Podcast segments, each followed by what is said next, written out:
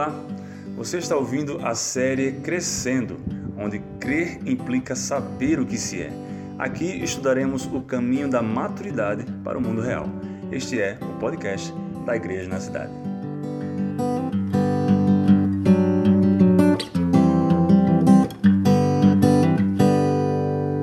Senhor Jesus, Senhor Jesus, continuamos ah, entendendo que o Senhor é o nosso alvo aqui. É o Senhor, é por causa do Senhor que nós estamos aqui, Pai, e é para que o Senhor, meu Deus, ah, nos cure. Nós nos reunimos aqui porque nós queremos um pouco mais de Ti, Senhor, aquilo que nós podemos, aquilo que o Senhor ah, determinou para nós, aquilo que o Senhor preparou e separou desde a fundação do mundo, Senhor. Nós estamos aqui por causa de Ti, Pai. Nós te adoramos e te rendemos nós realmente pomos toda a nossa expectativa no Senhor, porque Tu és bom. Tu és a fonte de tudo que nós podemos saber, Tu és a fonte de tudo que nós precisamos. Em nome de Jesus, nós te adoramos, nós te rendemos graças, nós sujeitamos a nossa vida aqui hoje, em nome de Jesus. Amém. Amém, meus irmãos, boa noite, paz do Senhor. Deus abençoe vocês. Como é que foi esses dias de pensar um pouco sobre o que a gente conversou? Foi bom? Como é que foi no discipulado? Como é que está sendo? Amém? Show. Glória a Deus por tudo. É, antes de eu abrir para algum tipo de pergunta ou tirar dúvida, queria recapitular um pouquinho, bem resumidamente, o que a gente viu. Na aula passada, a gente, primeiro, a gente falou que o homem ele sempre busca pelo alto, né? Ele está sempre em busca de algo além dele mesmo. E, e o homem possui essa inclinação natural para adorar. Né? Então, isso que a gente está fazendo aqui é a nossa inclinação natural.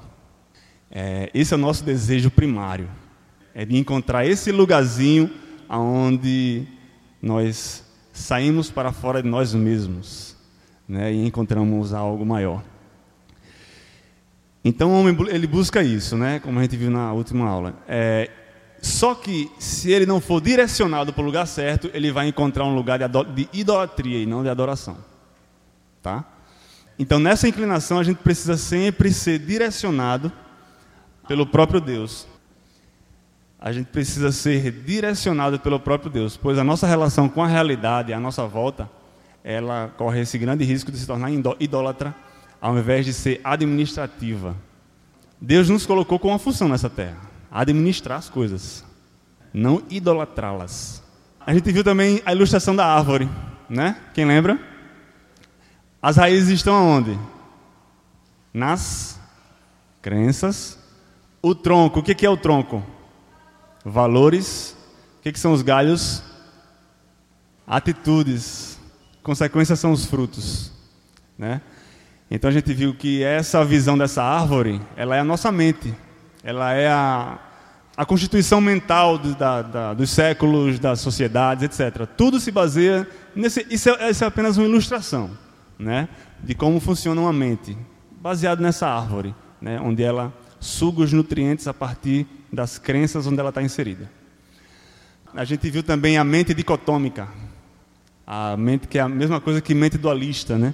Que é o que essa sociedade fez com que a gente tivesse na nossa cabeça, uma mente dividida entre fatos baseados no que a ciência fala que é fato, e só ela pode dizer o que é fato ou verdade, e os valores que ficam no campo da religião. É isso que a sociedade ensinou para a gente e é isso que a gente sabe que está errado. Se a gente não tomar cuidado, a gente fica com essa mente dualista, acreditando nisso até morrer. A gente viu que o ensino desse século, como sistema, é viver para si mesmo através da relação idólatra com o tempo. A gente viu que a nossa relação com o tempo foi quebrada também. Na aula do Felipe, a gente viu as relações quebradas né, do homem. Se nós não estamos em Cristo, nós temos uma relação quebrada com Deus, com a criação aquilo que pisamos, aquilo que vemos, uma relação quebrada com o próximo e com si mesmo. É, tem até uma, na ETED, na Jocum, há cinco anos atrás, a gente fez a, um desenho de uma cruz, né? É, Jesus Cristo ele vem restaurar a relação com Deus, né, com a criação, com o próximo e com si mesmo. Né? Então você tem a imagem da cruz aí que, enfim, só como ilustração. Ficam aí então algumas questões, né? Onde é que a gente está nesse negócio todo, né? Se, se a sociedade nos ensinou dessa forma, aí fica a questão: será que nós temos resquícios desses ensinos da sociedade na nossa vida? Na, na, muitos, né? A questão que eu coloco já de início é essa aqui. Nós estamos nos opondo sobre essas resoluções secularistas de maneira genuína ou estamos vivendo uma fé alegórica, cheia de valores espirituais, mas que não fazem diferença na prática, no dia a dia, da porta para fora da igreja? Essa é, essa é a questão. Essa fé que a gente diz que tem, ela está se sujeitando à opinião desse século ou a gente está se opondo à opinião desse século e vivendo uma fé genuína, realmente baseada naquilo que a Bíblia diz? Então a gente já começa com essa questãozinha para tentar resolver. A aula de hoje se chama Maturidade Integral. Amém, né? Maturidade integral, conhecimento de Deus e a plenitude. Vamos abrir aí Provérbios 9. Provérbios 9 capítulo, é, versículo 1 ao 10. A sabedoria edificou a sua casa, lavrou as suas sete colunas, carneou os seus animais, misturou o seu vinho e arrumou a sua mesa.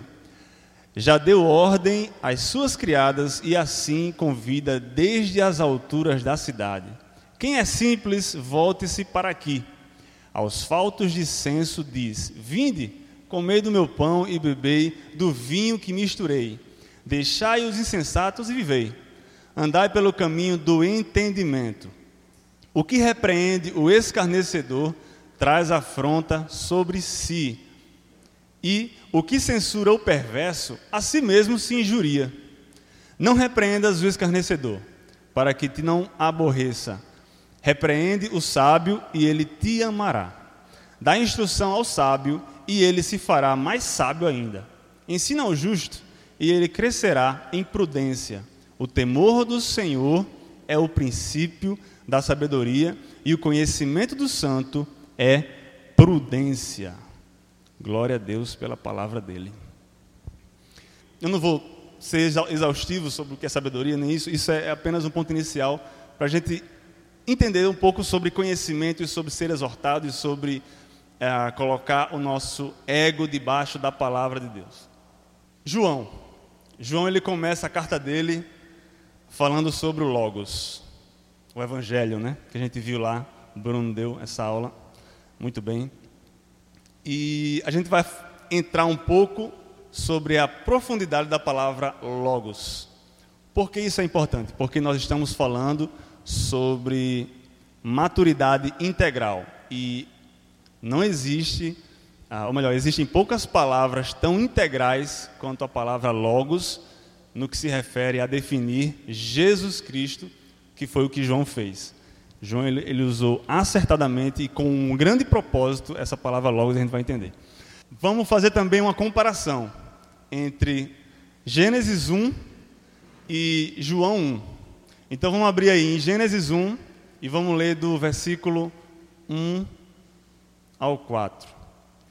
No princípio criou Deus os céus e a terra. E a terra era sem forma e vazia, e havia trevas sobre a face do abismo, e o Espírito de Deus se movia sobre a face das águas. E disse Deus: haja luz, e houve luz. E viu Deus que era boa a luz. E fez Deus separação entre luz e trevas. Vamos ler João agora.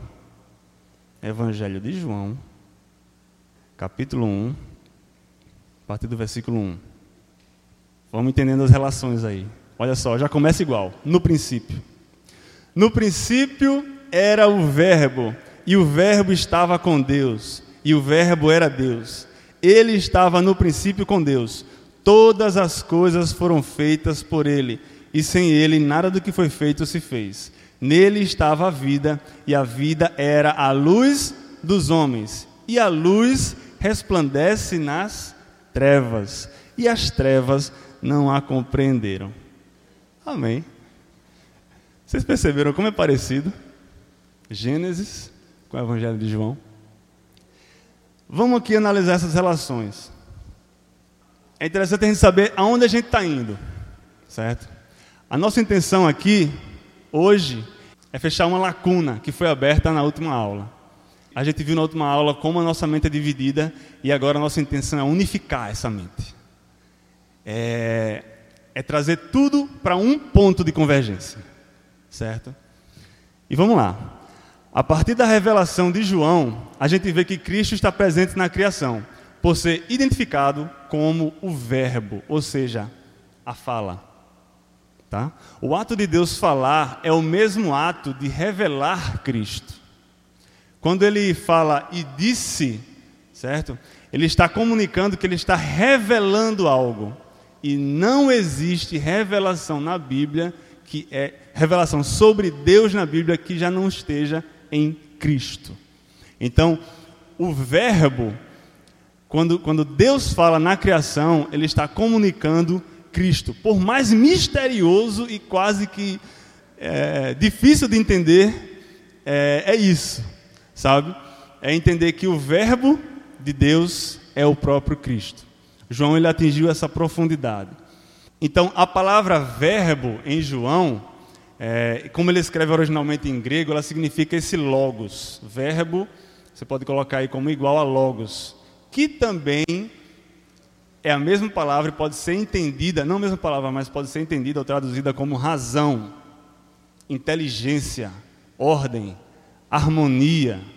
Ou basicamente essa palavra ela resume a possibilidade da realidade uh, visível ser entendível por causa do logos.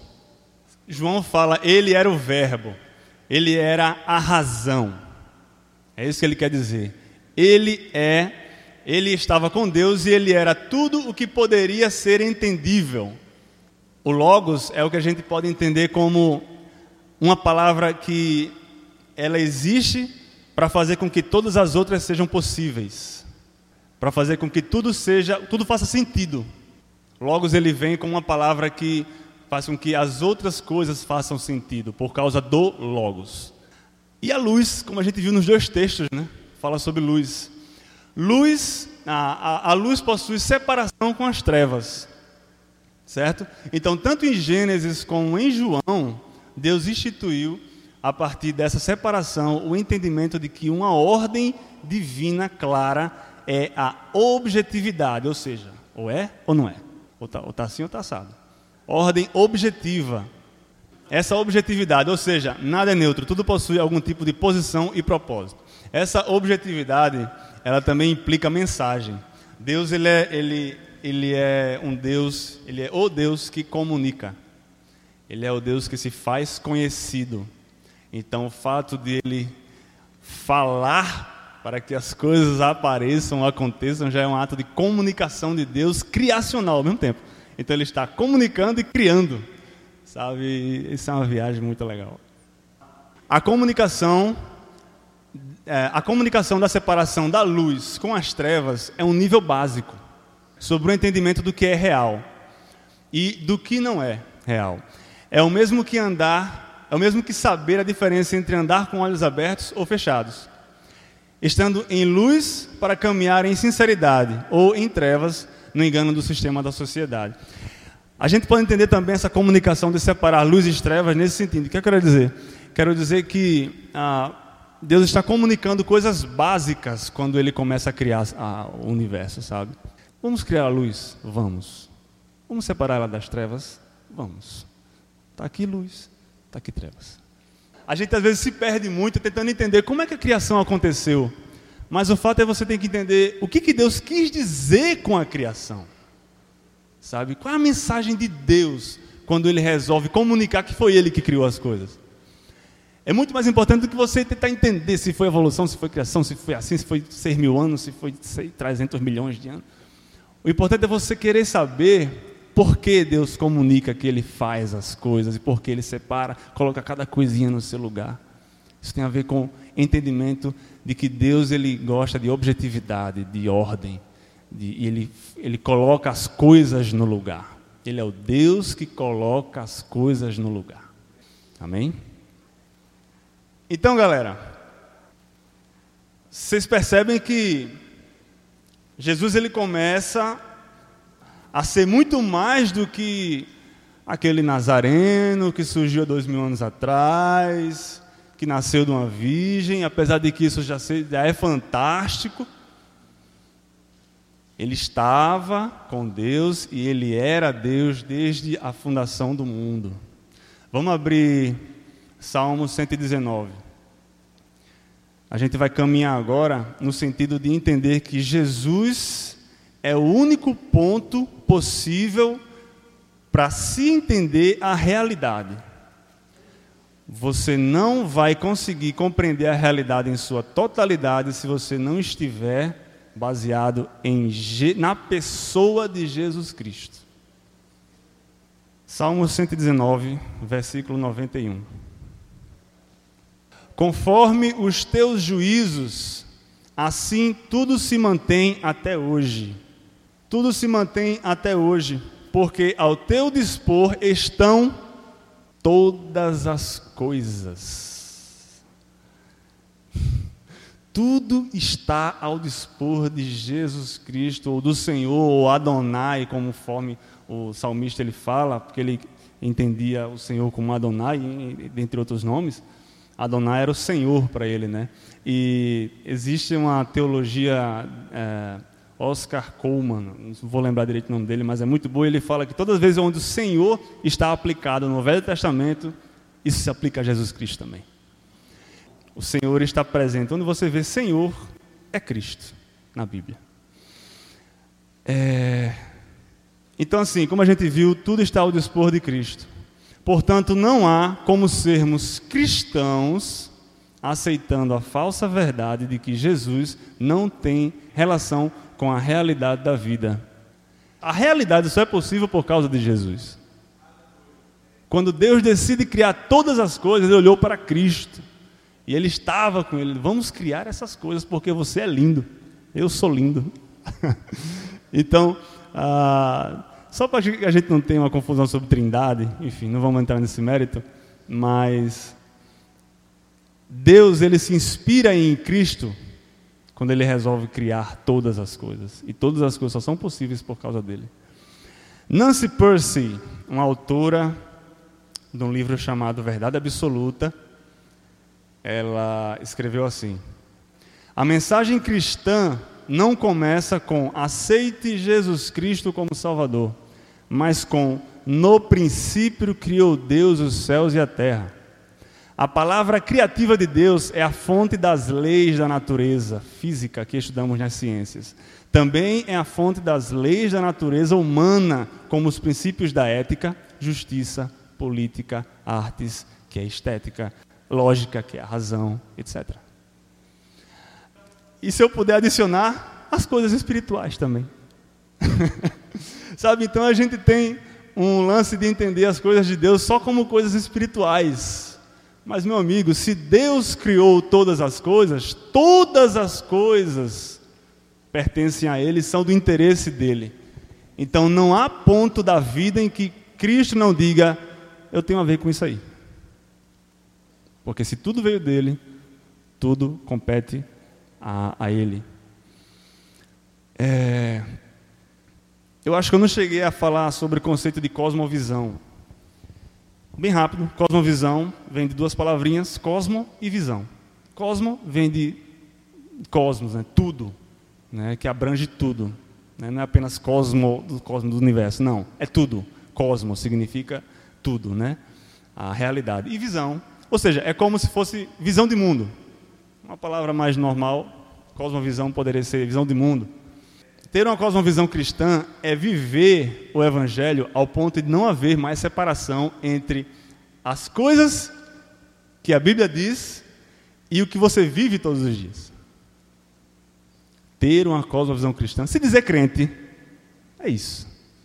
É chegar ao ponto de que as coisas da Bíblia competem a você e você não vive nada diferente daquilo. Sabe? Por mais difícil que pareça. Eu acho que é isso. É a gente entender o que é ser testemunha, como o pastor tanto já pregou aqui sobre ser mártir. Eu não estou desejando que venha perseguição no Brasil, até porque a Bíblia manda a gente orar por paz, é, mas é ir até o fim sobre as coisas que a gente acredita, a custo que custar. Se a Bíblia fala que algo é verdade, a gente tem que entender aquilo como verdade. A gente não pode ficar entre dois mundos. Ah, mas a ciência fala que. Ah, mas o meu professor. Não. Olha, se a gente for falar sobre Moisés, por exemplo, quando escreveu, ele estava respondendo questões do tempo dele, não questões do nosso tempo. Certo?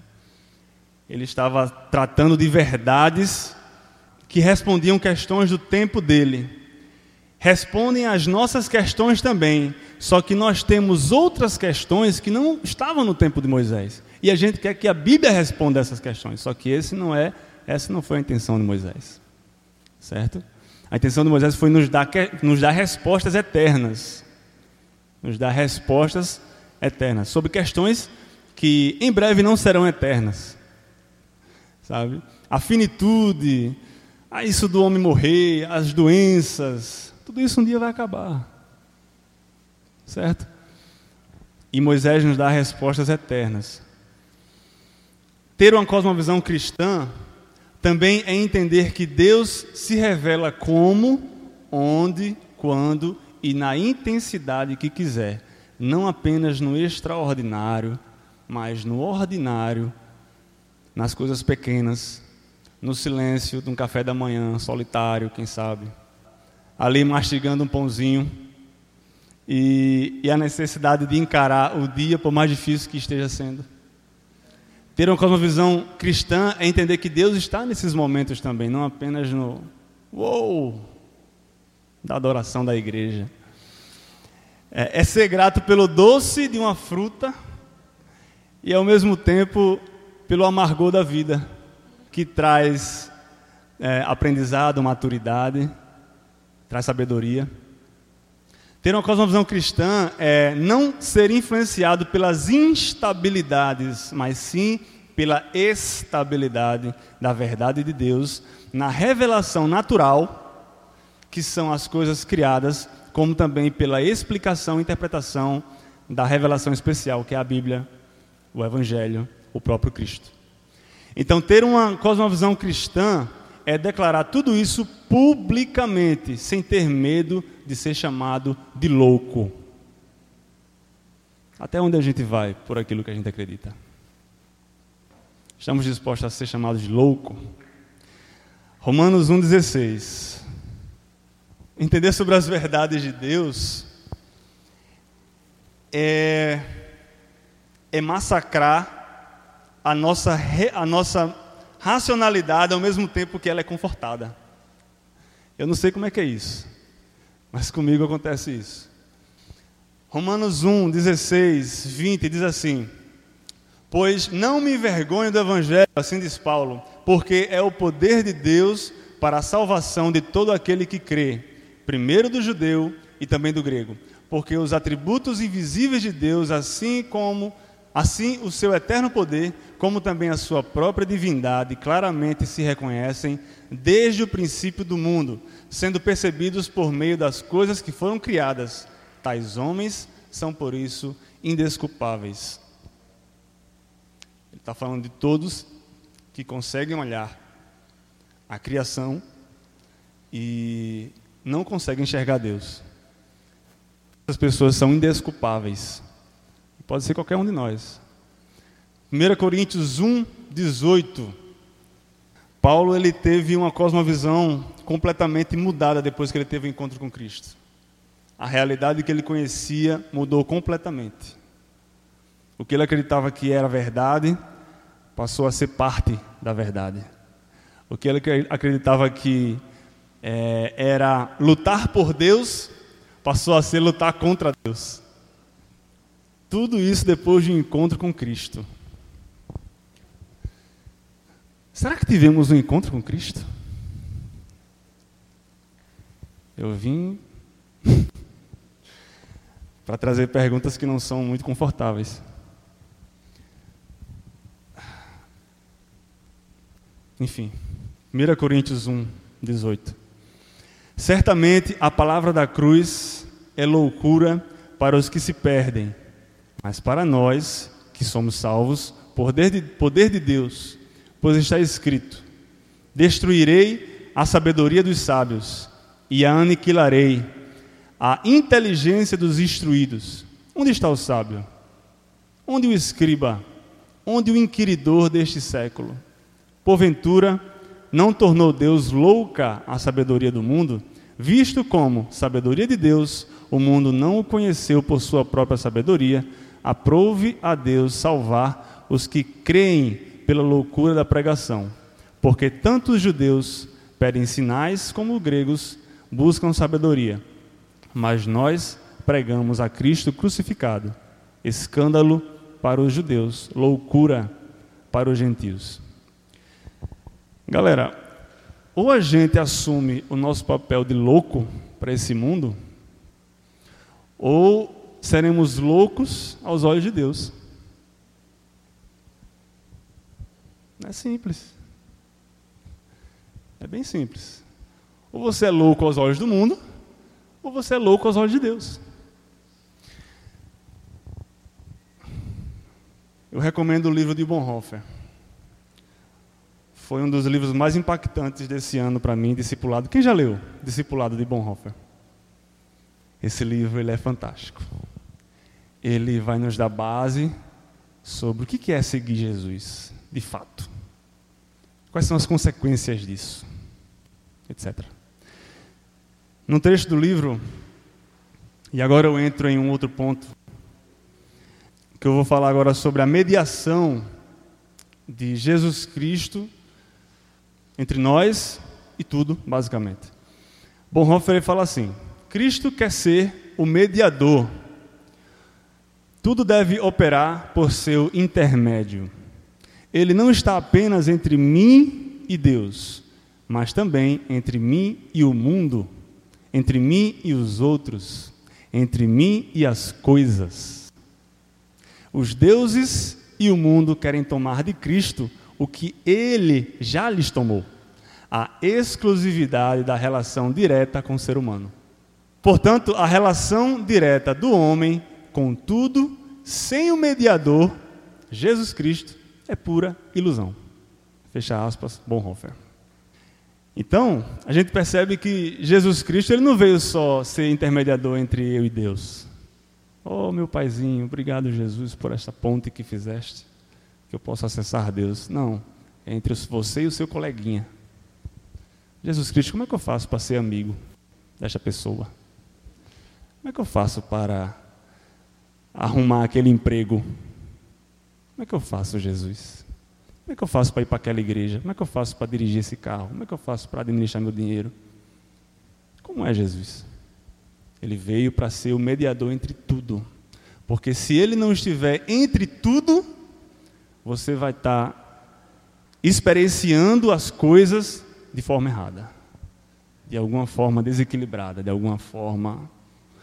É uma amizade que é muito íntima, que não tem espaço para mais ninguém, é um ciúme, é um relacionamento opressivo ou cheio de carências, cheio de expectativas um no outro. Tudo isso quando não tem Jesus no meio. É um emprego que ele só me dá, é, só corro atrás do dinheiro por causa desse emprego, etc. Eu, eu fico louco, eu fico, enfim. Ah, eu quero passar no Enem, eu quero, mas eu vou, eu não vou dormir, eu não vou ter meu tempo com os meus pais. Eu não vou conversar com meu pai porque eu estou estudando. Eu não vou conversar com a minha mãe porque eu preciso estudar. Não posso ir para a igreja. Jesus ele veio ser o mediador entre tudo na nossa vida, não só apenas entre eu e Deus. Isso é maturidade integral. Integral, integralidade. Jeremias Jeremias 31 Enquanto você vai. Aleluia, glória a Deus. Enquanto você vai procurando esse livro, enfim, se você já achou, feche os teus olhos. Ah, ora, Senhor, mostra para nós, Senhor, aonde a gente não vem sabendo administrar as coisas, Senhor. Mostra para nós aonde o Senhor não encontrou lugar na nossa vida e nós estamos administrando as coisas da nossa própria forma, do nosso próprio jeito, como nós achamos que tem que ser. Cura-nos, Senhor, cura-nos do orgulho, Pai, de que nós podemos, de que nós temos autoridade sobre alguma coisa nessa vida, Senhor. Tira de nós esse engano, Pai. Ô, oh, Pai, nos limpa nos limpa, Senhor, nos limpa, Senhor, porque, oh Pai, o Senhor diz, Pai, que um coração altivo, soberbo, Pai, não encontra, não encontra lugar com o Senhor. Eu te peço, Pai, limpa o nosso coração. Nós não queremos ser soberbos, Senhor. Nós estamos aqui buscando, Pai, o Senhor. Em nome de Jesus, Pai. Ah, sonda o nosso coração, sonda o meu coração. Procura, Senhor, as idolatrias Procura, Senhor, aonde eu venho idolatrando coisas, pessoas. Em nome de Jesus, Pai, venha ser o meu intermediador entre tudo. Me ensina, Senhor, a me relacionar com as coisas, Pai, a partir da tua ótica, a partir daquilo que o Senhor sabe que deve ser, porque tu criaste todas as coisas. Então tu sabe como tudo funciona. Tu sabe como o nosso coração funciona, como ele se inclina. Dá-nos, Senhor, um coração voltado a procurar o teu conselho antes de procurar o nosso próprio ou conselho dos homens. Dá-nos, Senhor, um coração voltado a ti e não às coisas. Em nome de Jesus, Senhor, em nome de Jesus, nos ensina a sermos seres humanos integrais que administram e não idolatram. Em nome de Jesus. Amém, amém. Jeremias 31, versículo 33.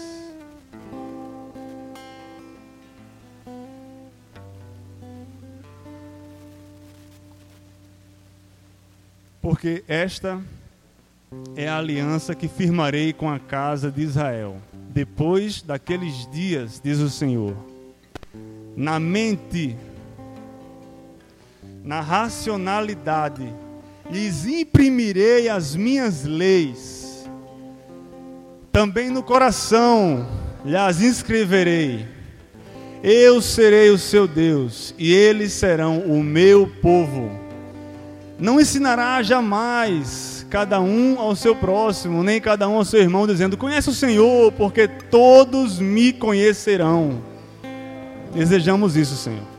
Desde o menor até o maior deles, diz o Senhor, pois perdoarei as suas iniquidades e dos seus pecados jamais me lembrarei. Assim diz o Senhor, que dá o sol para a luz do dia e as leis fixas a lua e as estrelas para a luz e para, para a luz da noite, que agita o mar e faz bramir as suas ondas. Senhor dos exércitos é o seu nome. Aleluia. Ah, Jeremias ele resume tudo que a gente está falando aqui, tudo que a gente falou na aula passada, nesses versos. Todo o nosso desenvolvimento aqui foi resumido nessa palavra de Jeremias. Se você meditar nessa palavra, se você entender esse texto de Jeremias, você entendeu ah, tudo que você precisa saber sobre cosmovisão bíblica, sobre maturidade, sobre entender a integralidade das coisas. Então, Jeremias ele está falando no começo da nova aliança. Ele fala da nova aliança que exige uma maturidade. Por quê? Porque ele fala da lei que vai estar escrita na cabeça, na mente, na racionalidade. Ah, não mais em tábuas. E no coração, nas mais profundas afetividades. Isso é ter uma mente integral e madura em Cristo, é entender que Ele é o teu Deus da razão e o teu Deus das emoções. Ele é aquilo que tu mais deseja conhecer e aquilo que tu mais deseja amar. Esse é o Deus que você deve perseguir, deve buscar conhecer. Jeremias fala que Ele é o nosso Deus. Então, nada, nenhuma outra coisa pode ser nosso Deus. Nenhuma outra coisa pode ser o nosso ídolo. Nenhuma outra coisa pode substituir o lugar de Deus. E você pode não perceber isso, mas a gente faz isso muito fácil. A gente faz isso muito, sabe, muito fácil e cada um aqui sabe.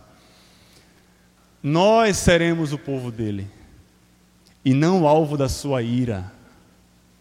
Se nós entendermos isso, ele será o nosso Deus nós seremos o seu povo. Nós não seremos alvo da ira de Deus.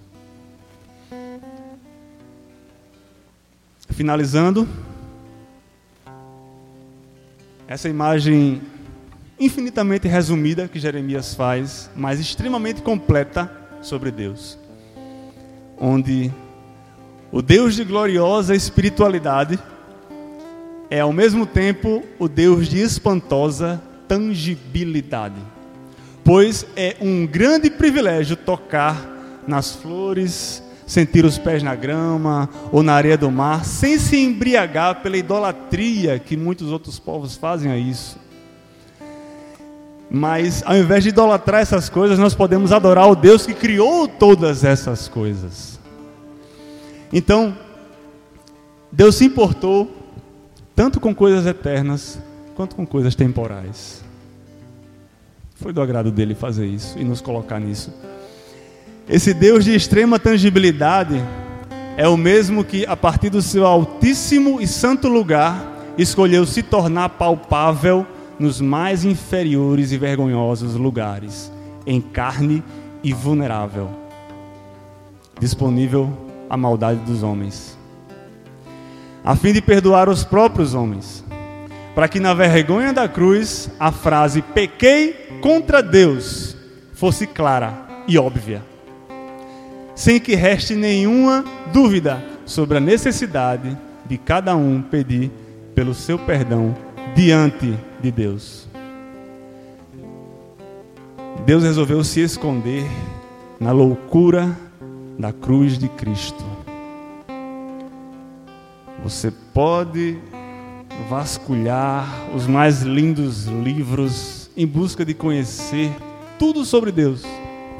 Mas basicamente tudo que Deus quer que você conheça é Ele através da vergonha da cruz. Ele através do mistério da loucura de um Deus que esteve numa cruz é lá onde Deus está escondido e não em outro lugar.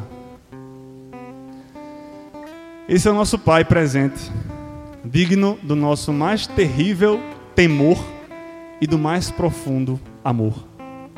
Senhor de tudo, revelado plenamente apenas no corpo de Cristo e constituído desde a eternidade, assim como disse Jeremias, Deus dos exércitos.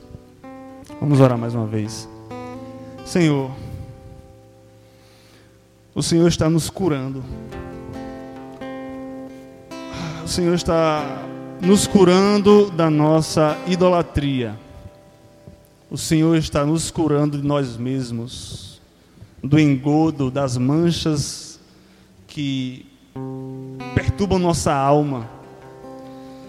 Senhor, o Senhor está nos direcionando ao ponto onde tudo deve convergir um dia.